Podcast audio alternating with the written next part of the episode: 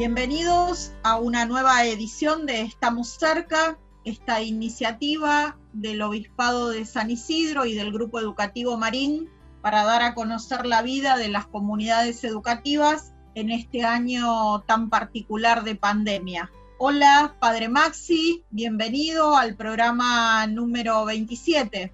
Cecilia, ¿cómo estás? Programa 27, exactamente compartiendo la vida de las instituciones de nuestra diócesis, acompañando su tarea y hoy en el programa también compartiendo muy de a poco este regreso. No por supuesto a todas las actividades, pero sí eh, seguramente estaremos conociendo un poquito más de lo que han sido estos pequeños regresos que en este mes de noviembre se han dado en nuestras instituciones, con reencuentros, emociones y sobre todo también acompañando a los alumnos del, último año de la secundaria, que sabemos que es importante que puedan vivir un momento juntos en los colegios.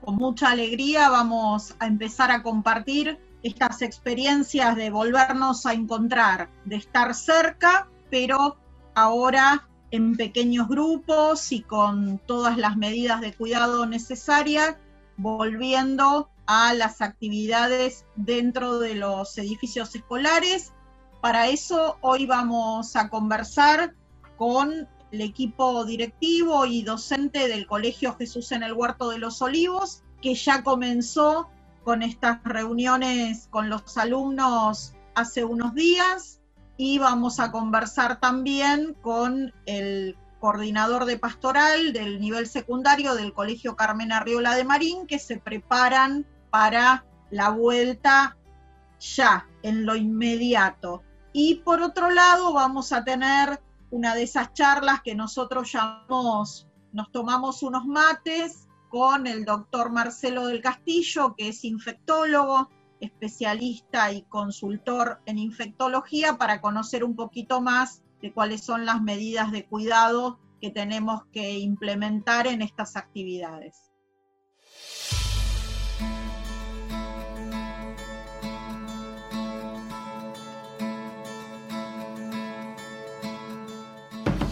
En este bloque de Estamos cerca vamos a conversar con Francisco Vincas, que es el coordinador de pastoral del nivel secundario del Colegio Carmen Arriola de Marín, para, bueno, para conocer cómo se están preparando ya en las, en las últimas horas de, de espera para que vuelvan los chicos y para poderlos recibir.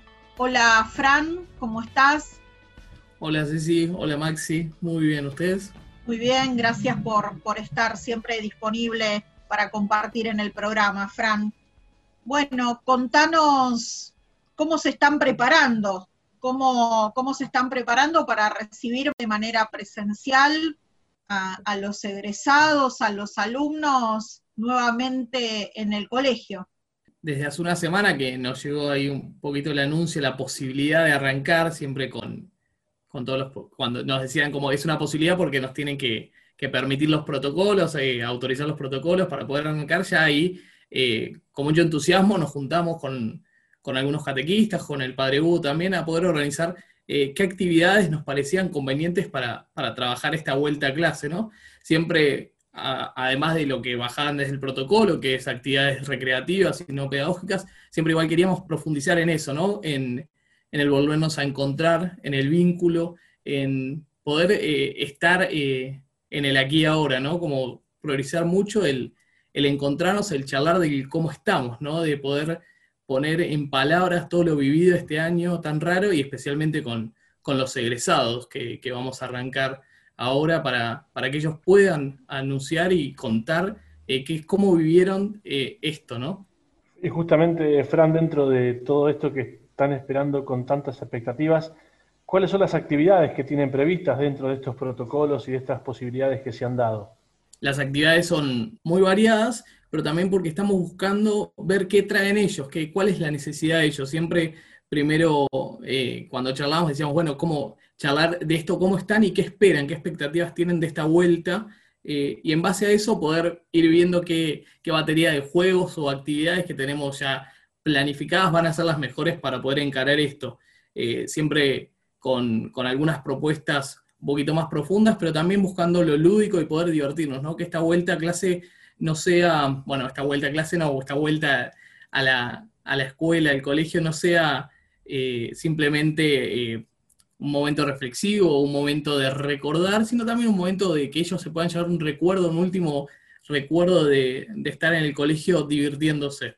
Fran, más allá de que, bueno, mañana se va a dar, como vos decís, eh, la vuelta a la presencialidad por grupos reducidos y en el campo de deportes del colegio, eh, más allá de eso, eh, desde pastoral y desde toda la comunidad educativa del Colegio Marín se viene acompañando a los chicos y sosteniendo este año escolar durante todo el año.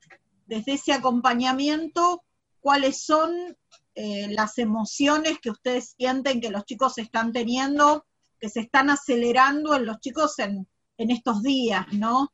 Eh, ¿qué, ¿Qué emociones o qué, comunicación tienen con ellos en este tiempo que se acerca ya el, momento de volver a encontrarse, no solo entre ellos, sino de volver a compartir en el espacio del cole. Sí, así como fue todo el año, las emociones que vamos escuchando, que vamos compartiendo. Hoy tuvimos una reunión donde pudimos compartir un poquito entre todos los que vamos a ir acompañando este proceso y cada uno iba compartiendo emociones que había escuchado los chicos o situaciones que habían compartido y eran de lo más variadas, así como fue todo este año, ¿no? Y hay mucha expectativa por esta vuelta de, eh, qué va a pasar, cómo va a ser, no solo, no solo de los chicos, sino de nuestro lado también. Eh, y también los chicos recalcan que no es lo mismo, ¿no? Agradecen mucho la oportunidad, pero dicen qué lástima que no podemos tener un encuentro todos juntos de despedida como, como hubiera sido tan lindo eh, compartir todo el año, ¿no? Que, que, gracias a diferentes momentos y gracias obviamente a la posibilidad de la tecnología y la comunicación, pudieron estar juntos en, en algunos Zooms, todos, y compartiendo vivencias y recordando momentos, pero la necesidad de reencontrarse todos también es lo que más anhelan. Eh, pero bueno, creo que también agradecen mucho y están contentos de la posibilidad de esto, de poder compartir un último momento en el colegio y poder eh, agradecer todo este espacio que tenemos, porque lo que también charlamos mucho es cómo habla el edificio, cómo hablan estos espacios que le dicen tanto a los chicos, ¿no? De, de toda su trayectoria. Contaban hoy algunos que vienen desde los seis meses al colegio y terminar esto sin poder tener este último contacto no iba a ser lo mismo, así que poder reencontrarse con este espacio también es muy valioso para ellos. Y bueno, justamente en esto de ir haciendo síntesis, eh, Fran, eh, recién decías, bueno, el año está terminando, y más allá de este regreso, seguramente hay mucho que evaluar. ¿Cómo te parece que fue el acompañamiento pastoral de este año tan especial si tienes que hacer una síntesis? Una síntesis, qué difícil. Eh, pero fue un, año muy variado. Creo que, al principio le pusimos mucho empeño a hacer actividades, mucho, muchos encuentros, tuvimos unas varias convivencias con todos los cursos, eh, mucho, mucho festejo de las, de las fiestas importantes como la Pascua, Pentecostés, el Día de la Virgen, eh, la Semana Mariana también eh, fomentada por, por el, episcopado, y se hizo mucho, mucha fuerza en esos momentos. Quizás ya después en la segunda mitad escuchando un poco a los chicos eh, que estaban un poco ya cansados de las pantallas, bajó un poquito ese acompañamiento pastoral o esas propuestas, pero siempre desde, desde la catequesis enfocamos un poquito este acompañamiento pastoral de poder escuchar a los chicos y tener un diálogo más allá de los contenidos y sin dejarlos de lado, pero sí poder entablar una comunicación y ir contándonos cómo estábamos. Y Fran, eh, sin dudas, eh, esta síntesis que vos haces del año, obviamente es una síntesis inédita, ¿no? Eh, es un año que, del cual no, no tenemos una comparación para decir si, este proceso fue más o menos en, una cosa o en otra. Lo que sabemos es que fue muy intenso eh, y que ustedes rescatan este tema de, la escucha, ¿no? El proyecto pastoral y el acompañamiento pastoral fue modificándose en virtud de escuchar a los alumnos, que en definitiva son los protagonistas de todo eso, que finalmente, después de, este tiempo que, a muchos se les hizo muy cuesta arriba, muy largo, muy hasta por momentos como que parecía que ya estaba, que ya el año iba a terminar sin que nos volviéramos a encontrar. Finalmente mañana, eh, bueno, vamos a empezar nuevamente a encontrarnos con los chicos en el colegio. ¿Cuál es, Fran, tu mensaje para, para los alumnos, para los alumnos del Carmen Arriola y para todos los alumnos que nos están escuchando en este momento de cierre del año, en los cuales, bueno, en su mayoría van a tener la posibilidad de hacer un cierre en, los edificios escolares. Un poquito es eh, agradecer, eh, agradecer eh, esta última oportunidad que nos, nos da la vida, que nos, da, que nos dan estas instituciones que también pueden darnos este espacio, para agradecer todo lo vivido sin, tener que centrarnos en este año, poder agradecer todo lo compartido y todo lo vivido en todos los años, ¿no? Poder, en esto que decía de que los espacios hablan, poder ir recordando qué nos dicen estos espacios a través de los años compartidos en ese, en ese lugar, en esa institución. Así que como este mensaje más, más alentador y más de alegría y agradecimiento por todo lo compartido y lo vivido eh, con toda la, la, comunidad, ¿no? Docentes, no docentes, compañeros, compañeros que se fueron, eh, y todo, todo lo que fue eh, todo su tránsito por, por esas escuelas. Gracias, Fran, gracias por tu testimonio, gracias por todo este acompañamiento a los alumnos durante todo el año. En tu nombre, a todos los catequistas, a todos los equipos de pastoral, supieron no solo reinventarse, sino escuchar. Gracias por la invitación y el espacio compartido.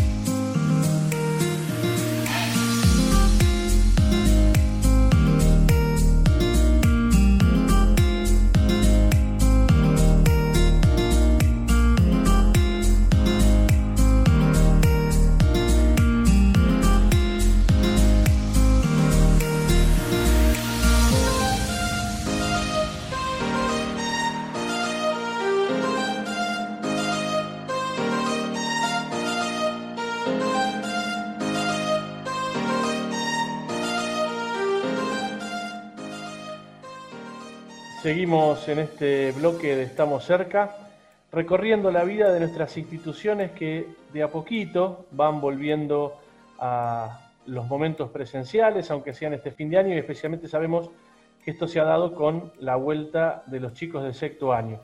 Por eso estamos con Alberto, que es el director del Colegio Jesús en el Huerto de los Olivos, y también con Luciana, que es profesora de sexto año de este colegio bueno, y preguntarte primero, Luciana, sabemos que has estado con, los chicos en este reencuentro. Contanos esas primeras sensaciones y cosas que, ocurrieron.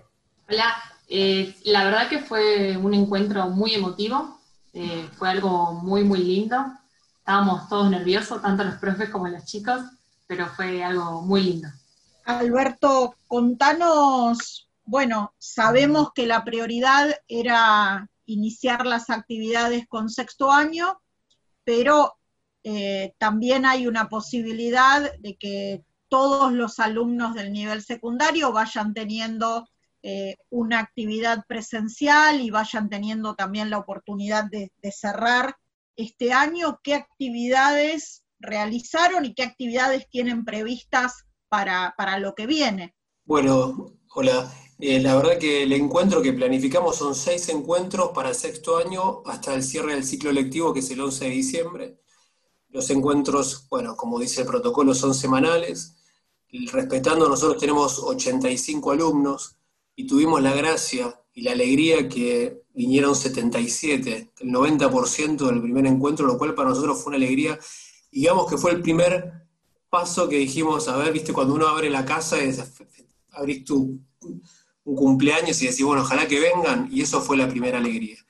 Y mm, la idea es el último encuentro, hacer la misa una especie de convivencia, misa, y si se puede el acto académico con una especie de colación sencilla, pero que dé punto final a estos seis encuentros. Y después, como vos bien decís, presentamos en jefatura, como todas las escuelas, un proyecto para primero a quinto, y la idea es hacer, cómo se desarrolló, que Luciana lo puede contar mejor, es una actividad de introspección y después jugar. Eh, pero también nos dimos cuenta de algo con el equipo, armamos una reunión con, María Santísima y el Niño Jesús de Praga como grupo, y nos dimos cuenta también que para preparar esto no había que solo dar, que el, que el adolescente no era solo recibir, viste que hoy la cultura es, también tenían que dar, y el dar estaba en cómo estaban. Y estas actividades mezclan un poquito de contanos, ¿no? abrir el espacio al encuentro de ellos y después jugando, jugando, crear este vínculo nuevamente. Es un poco la idea. Luciana, bueno, en esto que, contaba Alberto, eh, ¿cómo fue la concurrencia? ¿Cuántos chicos fueron? Contanos un poco también, porque esto ilumina muchas veces a otras instituciones también que nos escuchan. ¿Cuántos chicos volvieron? ¿Cómo fue la concurrencia? Eh, ¿Y cuál fue la, cuáles son las emociones que se vivieron, digamos, ¿no? ¿Cómo son las emociones que se vivieron? Sabemos lo que ha sido esta etapa de sexto año para los alumnos de nuestras instituciones en este año tan inédito que uno tiene tantas expectativas y se han quedado prácticamente sin poder vivir ninguna de esas. Bueno, contanos un poquito esto que, que recién contaba Alberto también, vos desde ahí, desde el lugar, digamos, desde el territorio con los alumnos. Y como dijo Alberto, la verdad que nos sorprendió, o nos alegró mucho que se sumó el 90% del alumnado, así que eso nos puso muy, muy contentos. Esperamos que sigan así. Eh, nosotros dividimos el encuentro en tres momentos. Eh, la primera parte fue más de reflexión, charlar un ratito con los chicos, eh, ver cómo se sentían. Les pedimos en una palabra que nos digan cómo se sintieron, qué sentían en ese momento y qué les gustaría sentir. Eh, la verdad que salieron cosas muy, muy interesantes. Con esto de las emociones fue a la vez como un mix. Hay algunos que decían se sentían raros, eh, indiferentes, pero muchos expresaron que estaban muy contentos. Eh, nostalgia, se les venían a la cabeza muchos recuerdos, así que creo que esa parte estuvo muy interesante. Y después realizamos dinámicas de juegos por equipos, tuvieron que resolver acertijos, eh, descifrar un código, juegos de ingenio, después alguno por ahí de algún, un poquito de movimiento, hicimos un director de orquesta, cada uno como todo, respetando su espacio, el protocolo, eh, con diferentes temáticas y la verdad que salió muy, muy divertido. Nosotros lo que notamos también que los chicos vinieron re predispuestos, eh, estaban súper emocionados y predispuestos a la actividad que nosotros les planteamos.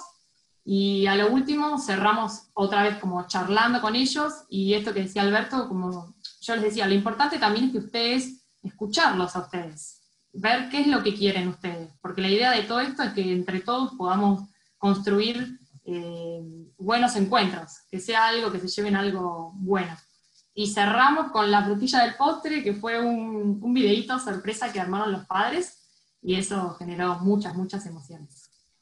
Alberto, pensando en que, bueno, este año se está cerrando de esta manera, con estas actividades como, como contaba Luciana, en un recorrido que haremos hasta fin de año, pero finalmente todas en contexto de cierre. Eh, vos como director, como director de, de un colegio con muchos alumnos y donde armar estos protocolos eh, requiere de, bueno, muchos ajustes en la dinámica institucional, requiere una organización compleja porque no es la manera en la que nosotros estamos acostumbrados a trabajar. ¿Qué valor ves en esto, en, esta experiencia para repensar el inicio del año que viene? ¿Cómo, cómo te sirve a vos como, como director evaluar esto, evaluar lo que significó armar estos protocolos, poner en marcha este protocolo para pensar en, Dios mediante, el inicio del ciclo lectivo 2021. Es una pregunta interesante y, abarcativa. Lo primero que quiero destacar es que lo que trajo la pandemia es un trabajo de red entre colegios con directores que no teníamos la experiencia. Y hablo de la región sexta y hablo especialmente del distrito Vicente López, pero en realidad puedo hablar porque nos conectamos, de hecho pasamos el distrito, fue San Isidro. Esta red de directores hizo que vos te conectaras con realidades colegios chicos, más vulnerables, de mejor posición, de, no importa, lo que es en Buenos Aires. Y eso trajo mucha repositorio de ideas que uno después lleva al interior de la escuela. Y ahora viene la pregunta. Lo que encontré fue un equipo de docentes, que somos casi un poquito más de 100, ¿no? Entonces un grupo de 100, 500 alumnos. La palabra es estoy disponible. Si yo tuviera que elegir una palabra que describa lo que hizo posible, adaptar horarios, currícula, dejar de lado esto del currículo, sacando los temas muy pedagógico técnico, es estoy disponible. Bueno, ¿qué hay que hacer? ¿Viste? Cuando uno llega a un lugar y decís, bueno, hay que ordenar esto, bueno, estoy, decime. Esa disposición que parece muy, sencilla, pero es lo, primero que necesitas como equipo para decir permeabilidad, bueno, estoy dispuesto a dejar esto para que esto que es desconocido, nuevo y me va a traer más trabajo, bueno, dale, vamos. Entonces, lo que destaco, todos los colegios seguramente van a pensar lo que se viene, o sea, lo, híbrido, lo, lo que es mixto va a traer más, sí, sí, pero si estás disponible, todo el equipo directivo y sus docentes, por los chicos, creo que con esa actitud, obviamente entregado a la misión del colegio, ya estás.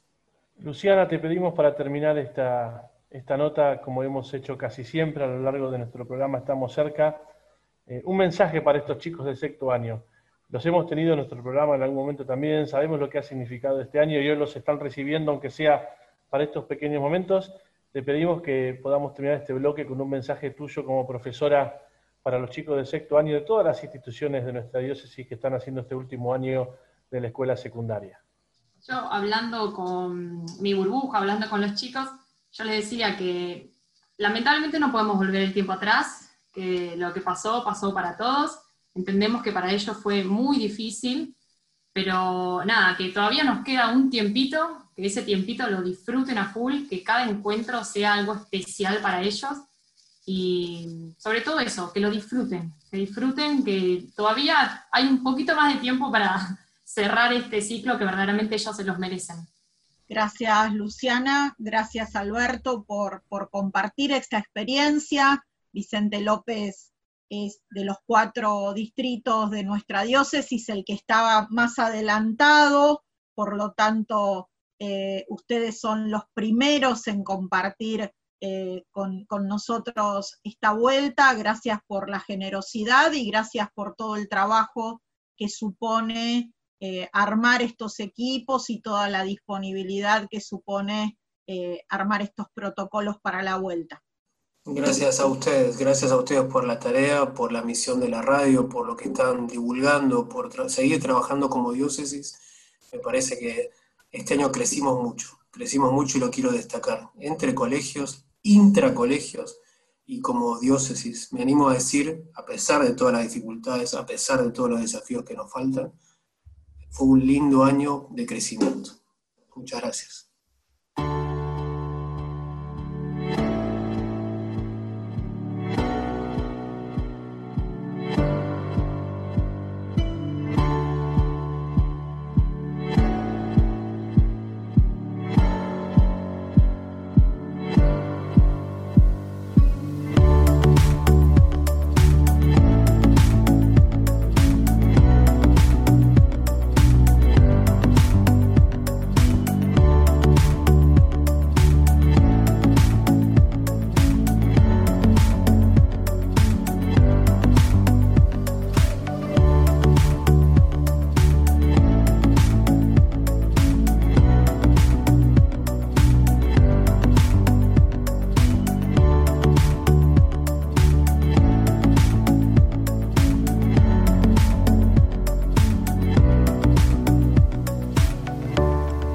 Seguimos, bueno, en este programa recorriendo este día donde vamos viendo en cierta manera el regreso a pequeñas cosas en nuestras instituciones educativas, pero como hemos dicho ya, esto se da en un marco de muchos protocolos y de muchos cuidados en nuestras instituciones educativas. Por eso en nuestro programa también queremos compartir un rato con algún especialista, para que nos ayude también un poco a tener estos cuidados, ya sea en familia y también quizá en nuestras instituciones y entre nosotros en las escuelas que vamos volviendo estas pequeñas cosas. Por eso, hoy está invitado a nuestro programa el doctor Marcelo del Castillo, que es especialista en infectología, médico y consultor. Así que te agradecemos, Marcelo, que estés con nosotros. un gusto de compartir el tiempo. Muchas gracias. Bueno, primero preguntarte, bueno, nosotros acompañamos las instituciones educativas de la diócesis a lo largo de todo este año. Empezamos allá con este programa por el mes de abril. Y bueno, lo seguimos en noviembre y todavía seguimos acompañando a las instituciones. Bueno, y hoy ya, quizá en este momento en donde algunas de nuestras instituciones comenzaron a tener pequeñas actividades. Te pedimos algunas pautas generales para la prevención que a vos te parezca que pueden ser útiles para eh, los alumnos, los docentes y especialmente todos los que van llegando a nuestras instituciones. Eh, bueno, es, un momento importante este eh, para poner, digamos, en el marco que corresponde las medidas de, de prevención que tal vez como estas últimas 48, 24 horas, eh, todo el mundo se ha encandilado con las noticias de los primeros resultados preliminares de una de las vacunas que aparentemente es muy efectiva, eh, bueno, ojalá eso se termine consolidando, es muy probable que sea así, pero tenemos que tener en cuenta que eh, hoy por hoy la vacuna disponible, entre comillas, son las medidas de cuidado generales. Entonces, antes de las medidas de cuidado generales, pero en realidad está imbricado, está relacionado una cosa con la otra, es muy importante tomar conocimiento, capacitación y el ir y vuelta eh, permanente entre lo que es la comunidad educativa, entre el, colegio, las autoridades del colegio y los, los chicos y los padres de los chicos.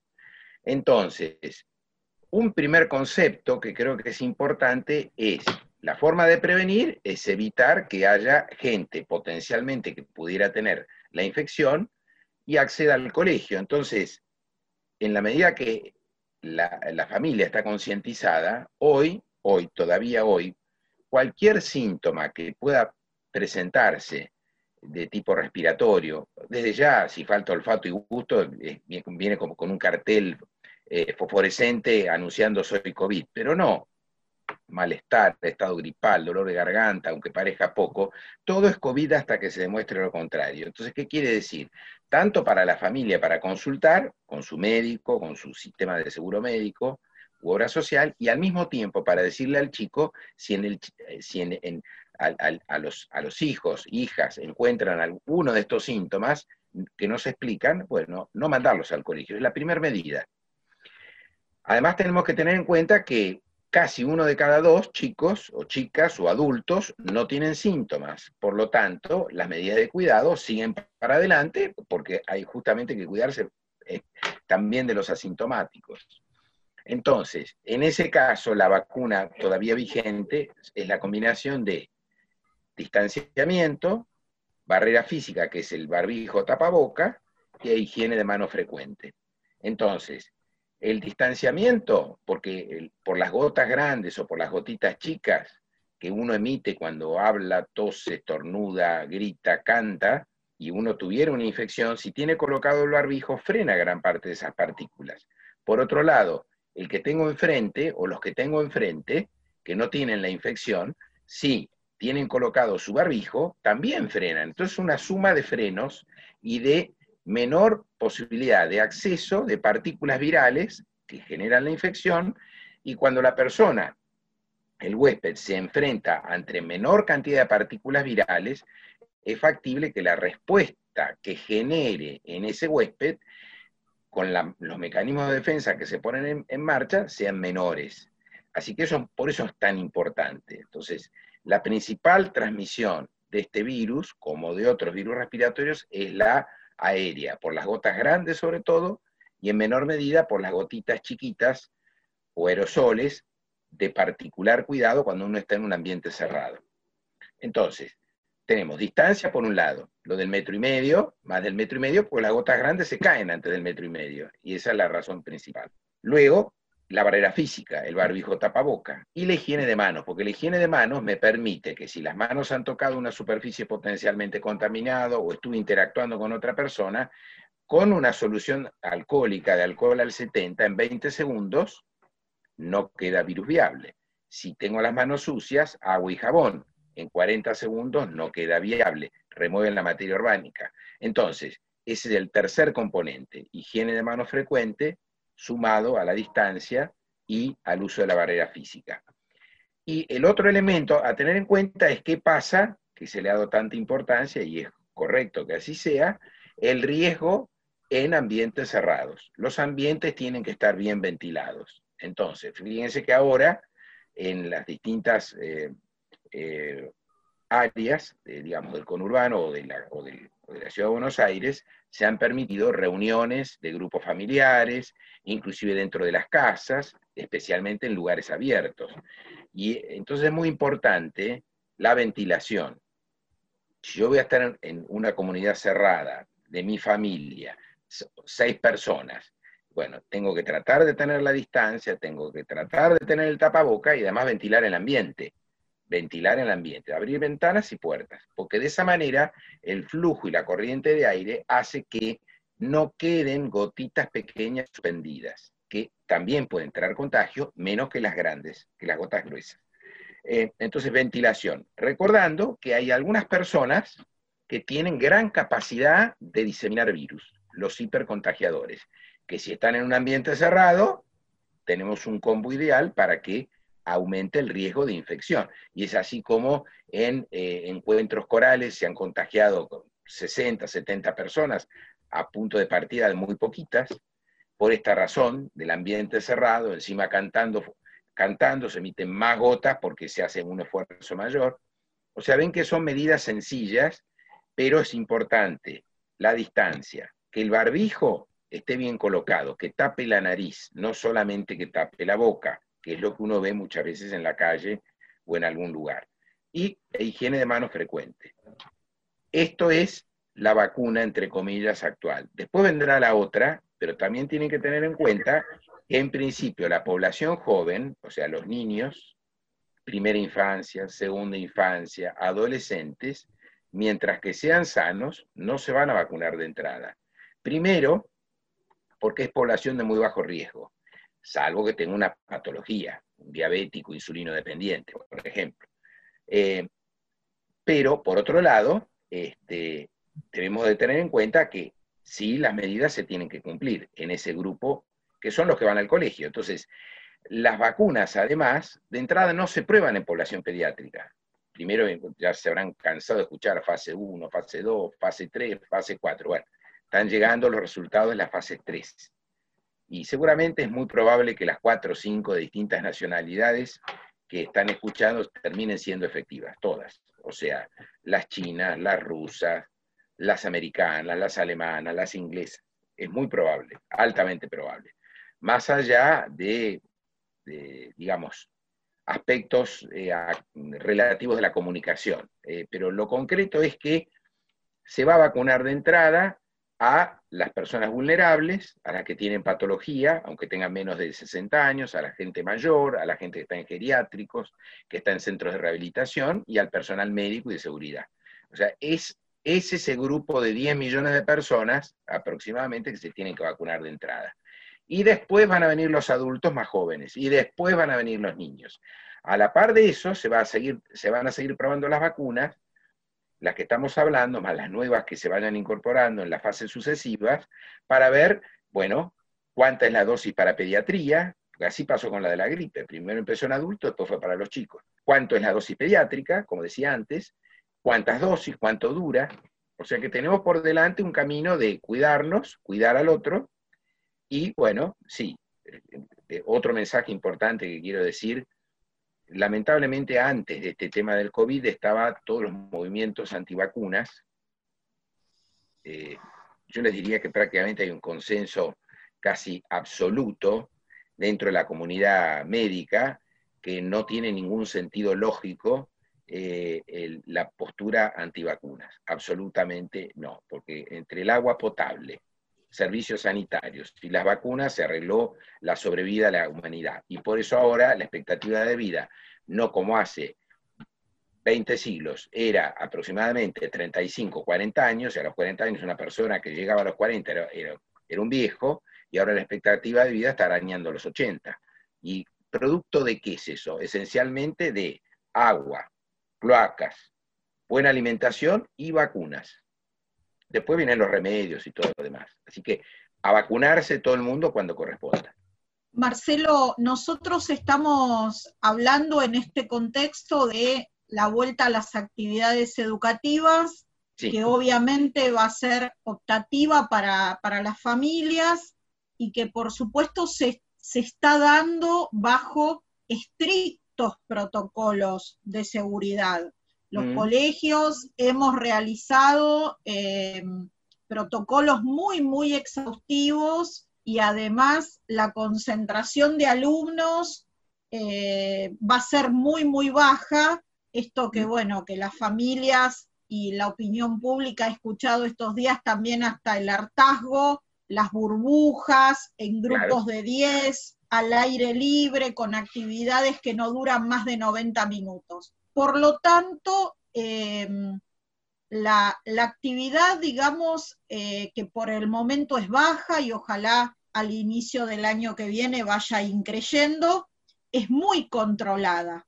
Pero, ¿qué consejos le tendríamos que dar, o desde tu enorme expertise médica, qué consejos le darías a las familias para las actividades que no son escolares y que por lo tanto no están protocolizadas de esta manera, mm. siendo que además estamos llegando al verano, con lo cual, eh, bueno, también empieza la época de, que se terminan las, obligaciones escolares, la época de más, de más esparcimiento, de más salidas, y también eh, podría traer eso como una especie de falsa seguridad en el sentido de todas estas aperturas que se están promoviendo a, lo que llamábamos la cuarentena y la disminución notoria de casos que se está dando en, todo el país.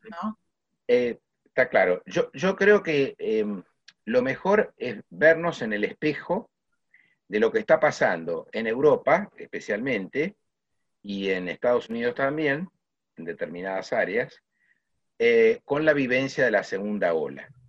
En realidad, las eh, situaciones de riesgo que han generado una diseminación de la infección no ha pasado por en aquellos lugares en donde los colegios prácticamente no se cerraron o se cerraron muy poco, no pasó por la actividad escolar. No, el tema pasó por la actividad cotidiana, la actividad recreativa, la actividad laboral fuera del ámbito escolar cuando no se tomaban las, los recaudos del caso. Entonces, ¿qué es lo que estamos viendo? Entonces, eso es lo que nos puede pasar a nosotros. Está bien, estamos entrando en el verano, este virus sobrevive al calor menos que al frío. Evidentemente el calor ayuda, pero no es absoluto, por eso le pasó lo que le pasó en el verano europeo. Eh, pero la realidad es que lo que estamos viendo, en donde hay que tener cuidado, ¿por qué? porque puede estar la falsa, como vos dijiste, eh, Cecilia, de eh, falsa seguridad porque se liberan actividades. Hoy, hoy al mediodía, tuve oportunidad de ver en el noticiero, cuando vine ahora a casa, en lo que no me acuerdo si era en Córdoba o en Santa Fe, donde se habían habilitado algunas reuniones, que era un caos. Entonces, el problema en el norte de Italia y en París y en Madrid se dio especialmente en lo que era actividad recreativa o los pubs o, los lugares de tapas o los cafés, los cafés o boliches, la gente interactuando con gran concentración de gente, con poco o nada distanciamiento y sin barbijo. Entonces, ¿qué ocurre? Ahí hay seguro y por eso eh, está la cantidad de casos diarios que están teniendo. Entonces, eh, seguro hay gente asintomática que estaba tomando una cerveza o así. Entonces, ¿qué ocurre? Se produce una explosión de contagios, la famosa segunda ola. Y la realidad es que la mayor parte de los que tienen esa nueva ola de contagios la, va a pasar razonablemente bien. Porque, ¿Por qué? Porque es el 85% que la pasa bien pero hay un 5%, un 3% que la va a pasar mal o muy mal. Entonces, ahí viene cómo están de vuelta saturadas las terapias intensivas de Italia. Entonces, uno tiene que quebrar la sensación de falsa seguridad. Entonces, uno puede hacer la actividad, la actividad recreativa, pero tiene que tratar de tener incorporado el tema de, sobre todo cuando Una cosa es cuando uno, interactúa dentro del grupo familiar, porque ahí es un grupo relativamente cerrado, donde están, eh, digamos, para hablar de, entre comillas, burbuja familiar, están hijos, padres, abuelos, digamos, de ahí. Ya si la agrandan un poco porque suman primos, ya tienen una burbuja del otro lado, porque entonces ahí ya la cosa se expande. Cuando la cosa es más chica restringida, uno sabe qué lo que, cómo es el comportamiento y cómo están viviendo esos integrantes. Entonces, si eso le suma un ambiente bien ventilado y todo lo que dijimos, el riesgo es acotado. ¿Es cero o no? No es cero, pero es acotado. Cuando uno interactúa en grandes cantidades eh, sin cumplir ninguna de estas premisas, y bueno, evidentemente el, riesgo existe. Por eso la solución final falta mucho para que venga, porque implica tener vacunada a millones y millones de personas. Entonces, y eso todavía no va a ser así. Uno tiene que calcular que para, en principio, el otoño próximo, nosotros tendremos vacunada a algunos millones de personas, que son las que mencioné hace un rato. Pero el grueso de la población infantil, la población adolescente y todos los adultos jóvenes no van a estar sanos, no van a estar vacunados. Entonces tienen posibilidad de transmitirlo. Y el tema es como siempre, los que son susceptibles, desde ya, que alguno puede decir, bueno, pero tenía 40 años, lo agarró el COVID y lo liquidó en 10 días. Sí, es verdad, eso pasa. Ahora, es infrecuente, pero pasa. Entonces, uno tiene que mirar con respeto esto. Entonces, porque eh, la estadística, nos vivimos usando la estadística, pero al que le tocó ese caso, la estadística se rompió, fue el 100%, como habitualmente se dice, y todo lo demás es una entelequia, punto. Se murió y tenía 40 años y era sano. Pero es algo infrecuente, pero tenemos que lograr que esa situación infrecuente se dé lo menos posible. Entonces, eso es lo que tenemos que hacer. En las actividades sobre todo recreativas, porque en la recreativa hay bajada de barbijo, y como la principal transmisión es aérea, no tanto el toqueteo, pero es importante que las manos estén higienizadas y tener solución alcohólica individual de ser posible, el pomito, el fraquito, bueno, eh, el aerosol, eso, eso ayuda. Este, bueno, hay riesgo, si uno no lo hace, hay riesgo. Marcelo, y para terminar, eh, nosotros somos un programa de radio y también desde la diócesis queremos hacer buena comunicación. Eh, brevemente, algún parámetro o alguna enseñanza o alguna concientización que vos crees, crees que tienen que tener los medios de comunicación en un tiempo como el que estamos viviendo. Bueno, eh, es interesante esto. En realidad, porque yo como todo el mundo este, he visto noticieros o programas así de divulgación en todo este tiempo, y yo creo que lo que se ha vivido es lo siguiente.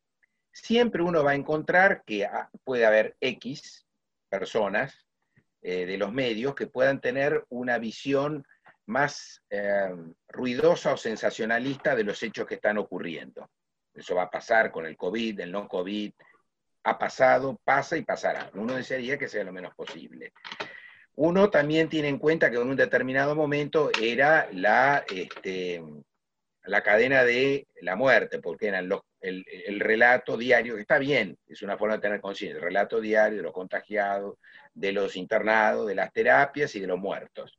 Eh, es desagradable, pero bueno, es, es una verdad que lo que tenemos que tratar es que la gente tome conciencia de estas tres cosas simples para cuidarse y no que entre en pánico y no termine haciendo nada. Entonces, al principio lo que uno veía, porque en realidad han pasado dos cosas, gran disponibilidad de información, de accesibilidad a mucha gente, médica, no médica, de los medios, de las producciones, que hacían que se bajara información, alguna de ellas no confirmada, no corroborada, pero no corroborada desde lo científico porque eran datos preliminares, trabajos eh, que a lo mejor no tenían buena calidad. Ahora, la cosa cambió, eso se redujo notablemente. ¿Por qué? Porque pasó tiempo y ha habido posibilidad de que se desarrollen trabajos, que pasen por el referato que corresponde, los comités editoriales. Entonces, las noticias preliminares tienen más filtro que tenían antes. Entonces, cuando uno comunica, lo que tiene que comunicar es tomar conciencia de lo que significa esto para tener medidas proactivas. Las medidas proactivas son como cuidarse y de ninguna manera para generar inmovilización y pánico. Eso es la esencia de la cosa. Te agradecemos, eh, Marcelo, este rato que has eh, pasado con nosotros. Eh, bueno, justamente para ayudarnos a preparar este momento tan especial que lo hemos estado esperando mucho, pero que también sabemos que nos tiene que ayudar a seguir cuidándonos. Así que te agradecemos mucho que hayas estado con nosotros en Estamos Cerca. Muy bien, un placer de compartir este rato con ustedes. Hasta luego.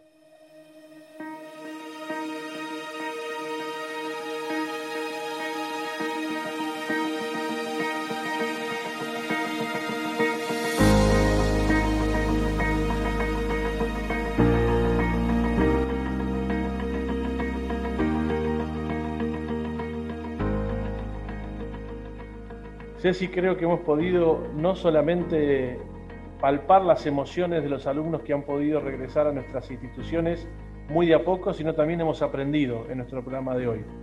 Sabemos que nuestras instituciones educativas han dado pequeños pasos para recuperar la presencialidad y al mismo tiempo sabemos, como lo explicaba también el doctor Marcelo, que nos tenemos que seguir cuidando entre todos y dar estos pequeños pasos con mucha responsabilidad. Así que creo que hemos insisto, por un lado aprendido y por el otro lado hemos vibrado con estos grupos de alumnos que han comenzado a regresar a las instituciones educativas de nuestra diócesis.